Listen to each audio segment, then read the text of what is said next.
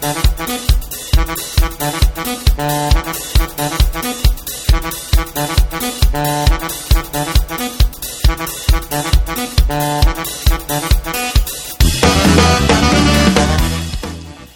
6回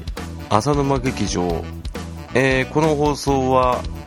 秘密基地全員集合の永遠のサブ MC の浅沼が、えー適当に思いついたことを適当に語らい適当な番組構成で適当にお送りするポッドキャスト番組となっております。言えましたね。うん。今はもう完全にですね紙に起こすことなくですねえー思いつきばったりで、えー話してみましたけど、えー噛まなかったっていうことを、えー評価していただければありがたいと思います、えーということでですね、えー今回は前回の続きです。後半という噛んだな。ここで噛むかね。え。ー、浅沼式ゲームセンターのすすめ、えー後半戦、えーやらさせていただきたいと思います、えー主にですねあの私と同じような同世代の方がああこんなんあったなって思うぐらいのねあのーちょっとしたふわっとした思い出とともにもともとですねゲームセンターで働いていた浅沼の、えー経験とちょっとした知識を入れながらですね放送させていただきますんでまあまああのーコントとはまた違った、えー匂いがする放送となっておりますんで、えーぜひともよろしくお願いいたします。ということで、えー早々にですね本編の方に突入したいと思います。ね。結構ちゃんとしてるなこれ。今回。どうしよう。バカなこと言わないとな。えーとうんないな。あ今日髪切りに行ったんですよ。うん今日髪切りに行ってですね。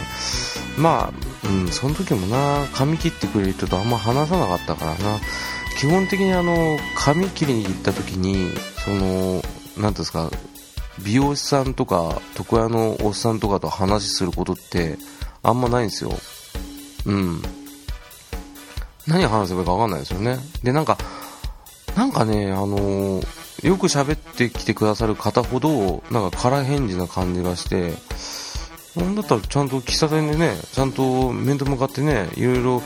手振り身振りをですねあの交えながらですね軽快にトークしてみたいもんですよ本当に。あーなんかすごいねあこの人はお仕事で大変だなって思いながらですね遠慮してしまうんでいつも私はネタ振りをするというね、うん、一番無難な方法を使ってですね、えー本日もですねその手段を取りまして、えー無事にですね交わした言葉がですねえー、痒くないですかって言われた言葉に対して、はいって言っただけですね。はい。ということでですね、こういう風な交わし方もあるということで、大人の汚いところをですね、見せながらですね、えー本日もやっていきたいと思いますんで、えーそれではですね、早速やらせていただきたいと思います。えー、浅沼劇場、上演でございまーす。うん。浅沼式ゲームセンターのすすめ後半戦はいということでそんな感じですねえー前回はですね、えー入り口付近のプライズコーナーおよび中盤には差し掛かる、えー体感ゲームとか、えーメダルゲームコーナーのことについてたらたら喋りましたけど、えー今回はですね、まあ、あのゲームセンターの花形と言われるねビデオゲームコーナーについてなんですけどね、えーそちらについて語らせていただきたいと思います。えーまあ、ビデオゲームコーナーで一番ですね主軸になってたのが、まあ、やはりあの対戦格闘型の、えー筐体2台ですね、あのー背面つけてですね、えー設置してるよくあるですね、え対戦型のゲーム機。ね、これですね、非常にですね、店側で言うと、利回りが良すぎると、怖いと、こんなに儲かってどうすんだと、あ、でも電気代取られるわ、ってことでですね、まあ、プラマイ、ややプラスぐらいのですね、えーゲーム機なんですけども、まあ、あの、スペースから言うとですね、えー前半で話したものに関しては、だいぶ小スペースで、なおかつ利回りがだいぶ良いと。なぜ利回りが良いかっていうとですね、対戦型格闘ゲーム、まあ、例えば例に出すとストリートファイター2とかですね、えー皆さんやられたかもしれませんけども、まあ、大体ですね、ワンプレイ、えー、ソロプレイでクリアしようとすると大体20分から30分ぐらいで、えー、クリアはできるんですけど、まあ、その一人でやってる人の、えー、プレイ中にですね、え対戦相手としてですね、試合を申し込むと。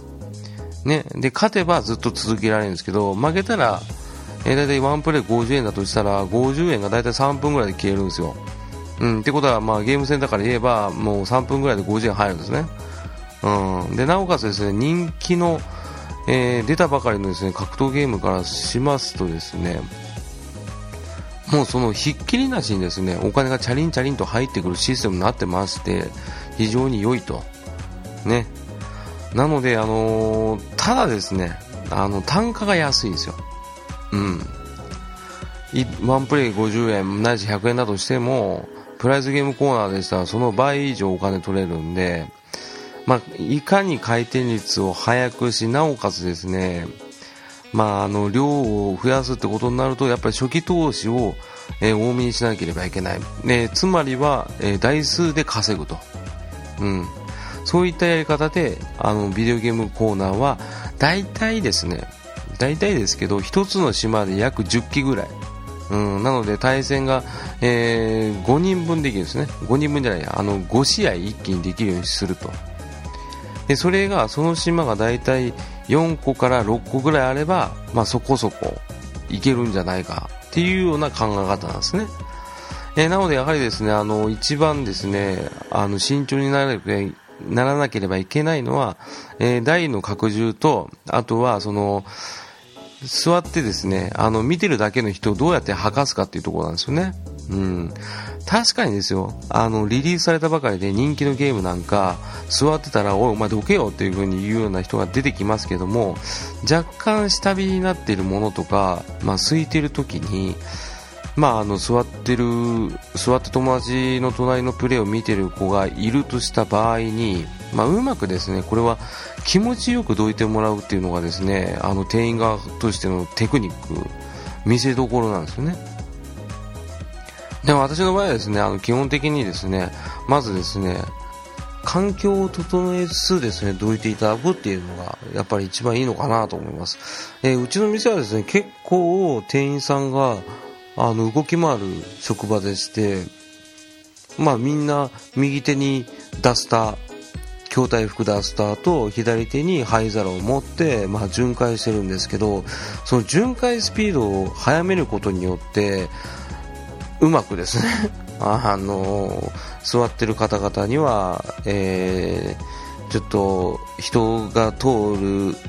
圧をですね与えつつですね、プレイされてる方どっちかって言ったらそういうのあんま気にしない方が多かったんで、まあ、あのできればあのプレイされてる方はなるべく、えー、半歩ぐらいですね。遠のいてですね、えー、通過しつつ、えー、座ってる方はもう本当に結構近距離まで行くっていうですね、えー、方法を使ってですね、あの無言の叱責というか、まああの、なんつうんですかね、サッカーで言うと何ですかね、なんか、ゾーンプレスでしたっけ。あんま覚えてないですけど、まあ、とりあえずそんな感じで、あの、どいてもらってはいましたけど、まあ、結構ですね、動画過ぎたお客様に関しては、まあ、あの、いろいろと、まあ、ちょこちょこと、えー、若気の至りと、いろいろと、まあ、あの、ここでは言えないことを、えー、しばしばやったりやんなかったり、みたいな、えー、何言ってるのかわからないような状態になりますんで、ここはちょっと割愛させていただきますけれども、えー、まあですね、えー、ビデオゲームコーナーは、まあ、本当に、ゲームセンターの顔でありますんで、えー、清掃にはですね、他のところよりだいぶ意識して綺麗にする、さらにはですね、回転率を落としてはいけないので、えー、人がいない時は基本的にはコンパネの調子を見てみるっていうのがありました。えー、かといってですね、あのいきなり開け出して、で、まあ、コンパニの状態を見るってことになりますと時間もかかればプレーをするタイミングを削いでしまうんで、まあ、大体ですね拭いている時はあの一番重要となるボタンの利きだけは、まあ、確認はしましたね。かといっても、まあ、その実際ディップスイッチで、えー、コインを入れて、まあ、あのやるわけにはいかなかったんで、まあ、ボタンの、まあ、反射、まあ、感触を確かめつつレバーのですねあのちゃんと動作するかっていうのは、まあ、見れないので、まあ、感触をそれも確かめるんですけど、ゲーセンあるあるでね、あの、コントローラーの、あの、レバー、ね、あの、棒に丸い玉が刺さったような形状の、ね、レバーありますけども、あれがですね、あの、裏からですね、確かね、ネジ2点でつけてるんですよ。裏側に。で、その2点が、あの、プレイをずっとしていると、その振動でですね、ネジが緩むのがよくあったんですよ。で、たまに見た方もいらっしゃると思いますけど、もう穴がもう浮いてる状態からズボンってもう落っこっちゃってる、えそういった状態ですともう何もできないですよね。うん、何これって。引っ張るゲームって言われることが多いんで、そこら辺はですね、本当に注意しながらですね、まあもう、もし沈んでたら一目でわかるんで、ただ緩んでたらもうすぐに、もう裏側外して、まあでも大体1分2分ぐらいできるんで、そんなのは。うん、ネジはちゃんとやるんで、まあドライバーは持ってたり持ってなかったりやったんですけどね。まあそういったことでケアをまず大切にしたっていうのが一番。ね。あの、ビデオゲームコーナーを存続させるためには、まずあの、いつ何時誰が来てもすぐにできるような状態にする。まさに、えー、猪木さんの考え方ですね。アントニオ猪木さんね。いついかなる時でも挑戦を受けるとかってね、言ったけど、最終的には人生ホームレスって言ってましたけどね。よくわかんない人です、あの人。で、ちなみにですね、猪木さんはね、あの、パチンコ台にも出てますし、あと、あの、ゲーム作ってましたよね。うん。売れたのかな？まあでもまあタバスコで大量にあのお金を取得されてたんで、まあね、そこら辺は、えー、まあ、への突っ張りもいらんですよってことですね。そういえば、筋肉マンってね、あ、飛びすぎましたね。えー、まあ、それはあの、猪木会とですね、筋肉マン会でちょっと話しようと思いますけども、ねあの、ゲームセンターでビデオゲームコーナーっつうと、もう、やっぱりですね、配置はもうですね、えー、そういった形で島で分けてですね、配置しますと。で、あの、皆さんご存知かと思いますけど、あの、ゲームセンターのフロア内にコンセントあるんですけど、1個うちのコンセントで、あのー配給する電圧ってやっぱりですね、限られてまして、どうしてもですね、あの、同じ島にですね、配列できる限界の台数っていうのがあるんですよ、実は。うん。で、まあ、そのコンセントを主軸にして島を分けてるわけなんですけど、まあ、ビデオゲームコーナーの場合でしたら大体、まあ、うちの店はその一つの島に大体10機ぐらい。10機から15機、あ、15機じゃない、16機うん、っていう形でですね、あの、配置させると。まあ、あの、島さえ詰めちゃえば1列になるわけなんで、まあ、それは全然カモフラージュできるんですけど、意外とですね、あの、電圧の関係で、あの、筐体の場所が変わるってこともありますんで、たまに下を見るとですね、あの、モールでちゃんと固定されてるですね、ケーブルが走ってますけど、多分ね、筐体の隙間から見るとね、たまに島の心臓部分があるんでね、えー、そこであの、どれぐらいコンセント使ってるか見てもね、まあ何も面白くないですけどね、まあそんな感じでですね、島を作ってますね。でですね、あの、この頃からですね、まああの、2P 対戦ではなくて、4人同時プレイとか、ね、あのネットワークをつなげて、ローカルですけど、ローカルネットワークで4人同時であの対戦するような、もしくは協力プレイをするようなゲームが増えてきてますんで、これがですね、なかなか島を作るのにですね、非常に面倒くさいと。ねなんかさ、あのネットワークが切れるとですね、4台一気に潰れるんで、それもまた修理がですね、なかなか再起動させて起動するので大体3、4分かかってたんで、非常にですね、大変だったと。ね、やっぱり目がかかるものに関しては店員さんの目が行き届くところにやなければいけないということなんで、まあカウンター受付等の近くに設置するのが、まあ一番ベター、えー、ベターな、えー、置き方だっていうのがありますね。なのでですね、あのその時出てきたあのガンダムの対戦ゲームとか、ね、あとうちの店になかったですけど、あのセガが発売した、ね、大人気というか、俺が大好きだった、えー、スパイクアウトっていうね、あの 3D の、まあ、ざっくりはファイナルファイトみたいなやつなんですけどね、うん、このゲームがですね、まあ面白いと。4人同時で友達とやるとなおさら面白いと。他人とやるとちょっと気まずいっていう協力プレイなんですけどね。これはですね、あの、ぜひともですね、またスパイクアウト会でですね、ご紹介できればなと思いますんで、えー、どんどんですね、この回の予告が増えてきますけども、まあ実際やるのはまあ1個か2個かなっていうところなんですけどね。ということでですね、ビデオゲームコーナーっていうのはですね、あの、人の出入りが激しいので、えー、整備をちゃんとしなきゃいけませんよっていうところですね。うん、そこが一番重要であと一番気をつけなきゃいけないのは、えー、学生さんで多いのはあのー、セブンティーンアイスがですね自動販売機で設置されてるんですけどねそのねセブンティーンアイスの食いかけをね灰皿に置くねなかなかなねつわものがいるんですよねあのまあ、セブンティアイス買ってください。美味しいですよ。OK。えー、食べ終えました。OK。あ、残しました。じゃあゴミ箱に捨てれば OK。ですけど、なんで灰皿を置くのって。ねえ。自分が使わないイコール全部ゴミ箱かっていう話になりますよね。それがですね、あの、若かりし浅沼に関しても、すごいカチンとくるポイントだったんで、まあ、ちょっとね、あの、俺バイトやめていいから、ちょっとあいつの首根っこ掴んでブンブン振り回してやろうかなと思ってね、その頃ね、有名なゲーマーでね、ブンブン丸って言ったけどね、俺がブンブン丸になってやろうかなと思ったんですけど、さすがにそれはできなかったですね。うん。だから黙って洗いましたけど、まあね、ちょっとね、腹が、腹渡が煮えくり返るようなね、あの気分になりますんでね、ぜひともですね、皆さんゲームをプレイされるときは、自分の部屋でやってるような感覚でやってください。そしたらだって自分の部屋で灰皿の上にアイスの食べかけなんか置きませんよね。そう。公共の場っていうのは自分の部屋のように大切に大事に使うべきだという、ね、朝の間を考えておりますんで、え人に迷惑かかないのが普通ですからね、そういうのはやめといた方がいいと思いますよっていうのをですね、えー、15、6年前の朝沼が今蘇って言っておるだけなんですけどね、えー、聞き流してください。えー、ということでですね、えー、ビデオゲームコーナー、そういったような諸事情がいろいろございますけどもね、えー、本当に助かりました。あの、夜中ですね、え、これはちょっと裏話になりますけど、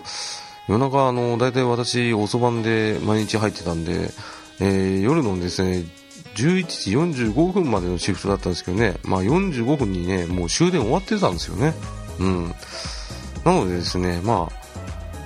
店長のご好意でですねあの夜中じゃゲームやっていいよってことでですねあのやりたい島の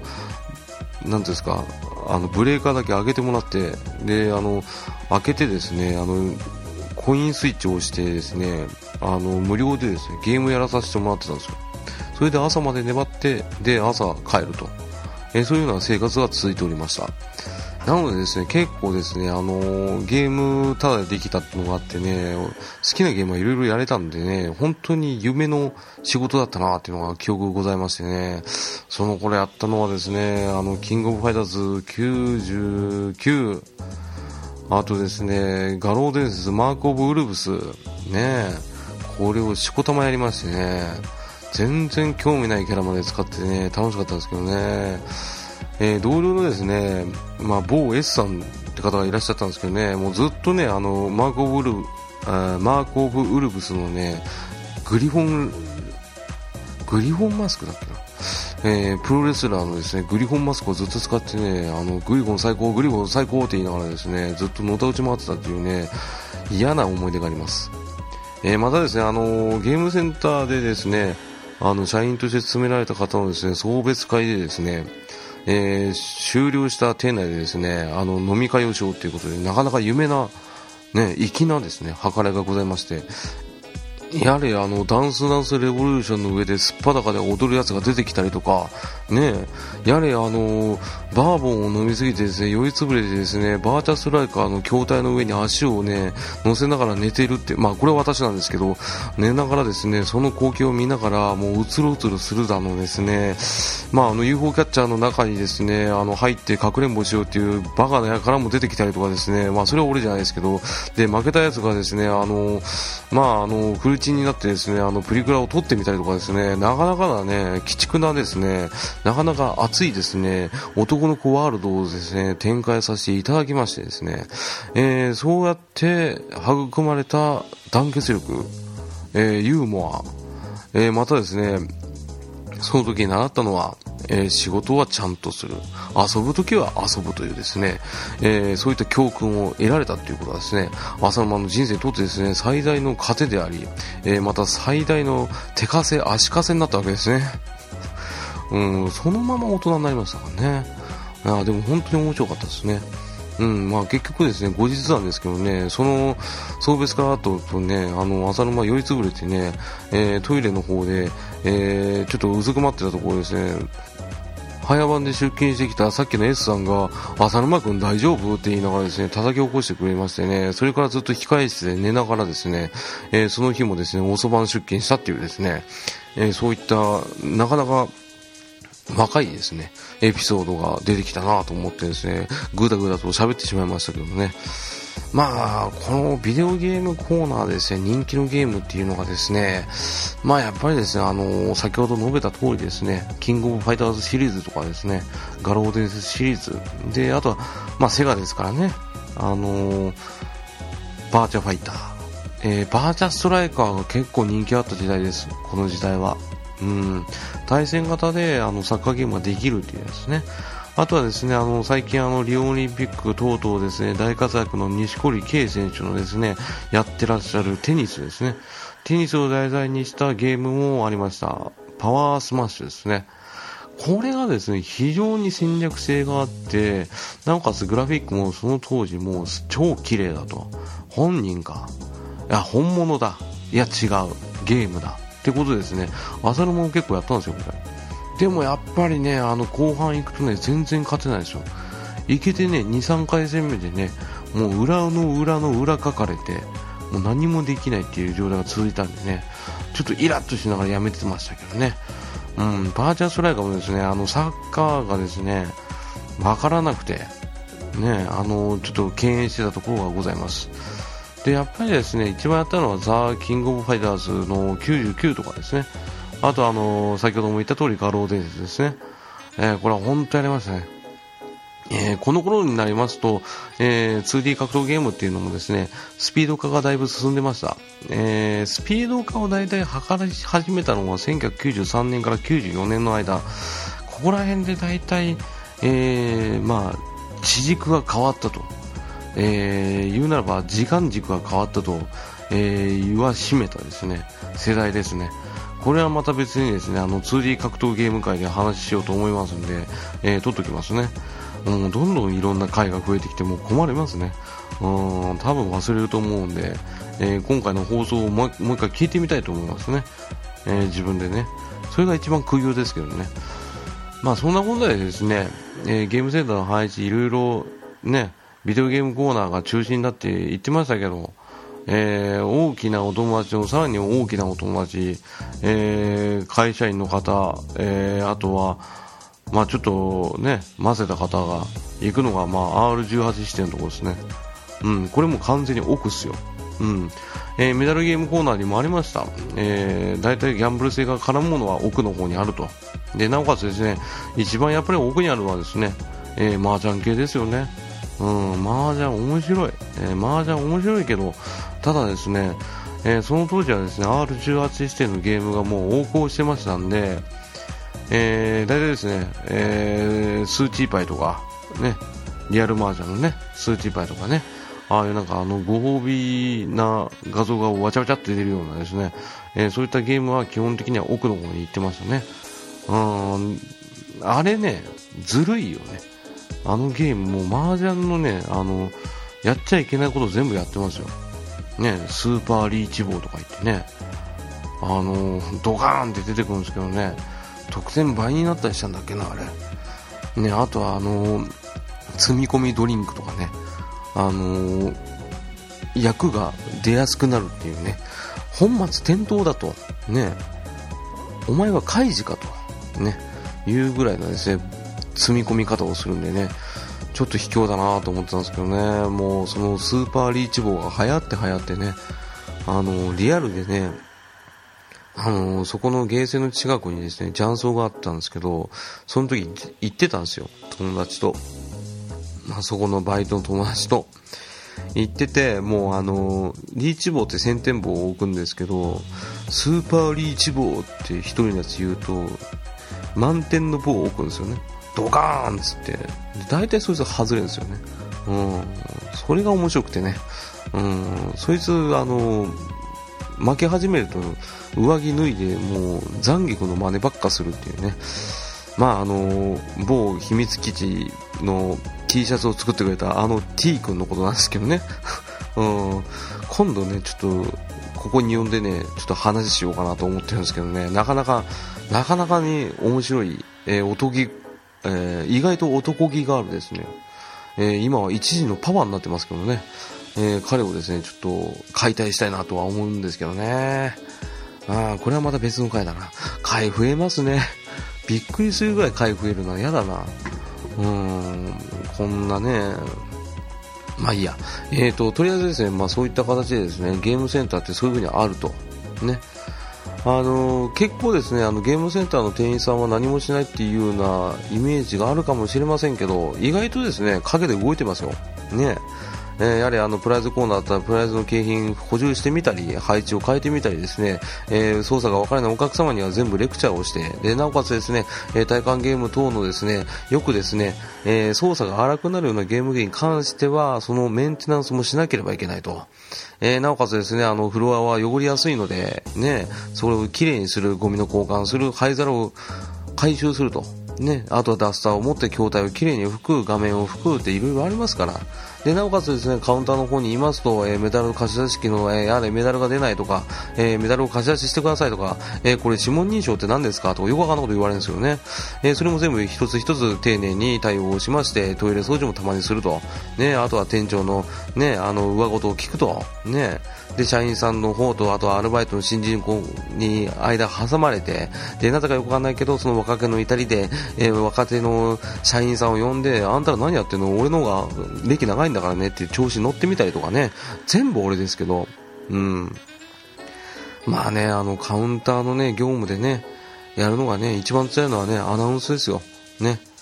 あの定時のアナウンスっていうのがあるんですよ。ね。これがですね、あのもう皆さんもうすでにご存知かと思いますけども、よく噛むと。ねなおかつもう顔真っ赤っかになると。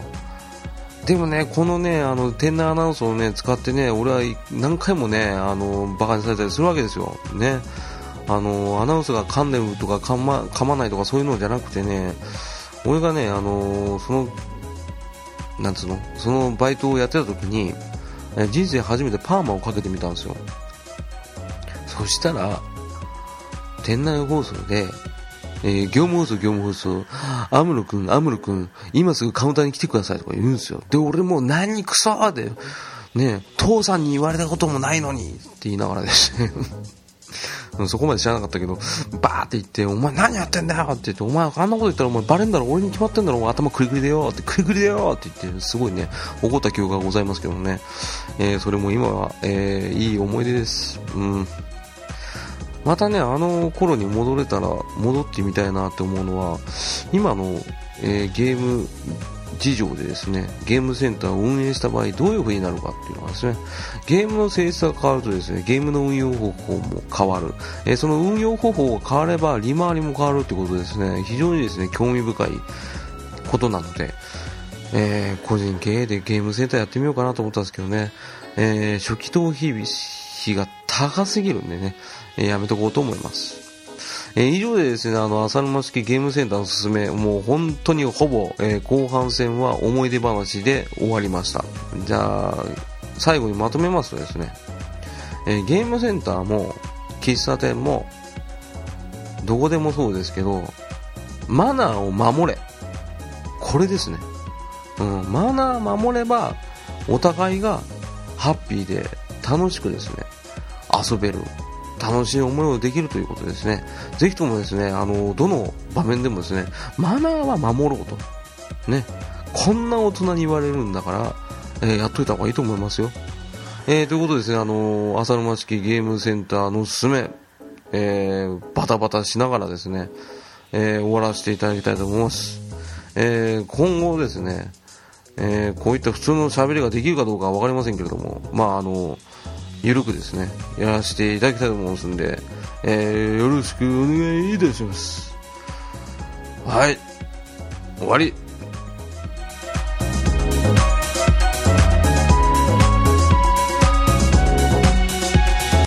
エンディングのコーナー。はい、ということで、えー、いささかですね、あのー、浅沼的には喋りすぎてしまって、ちょっと、喉が枯れてきたので、あの、小金沢君でおなじみの、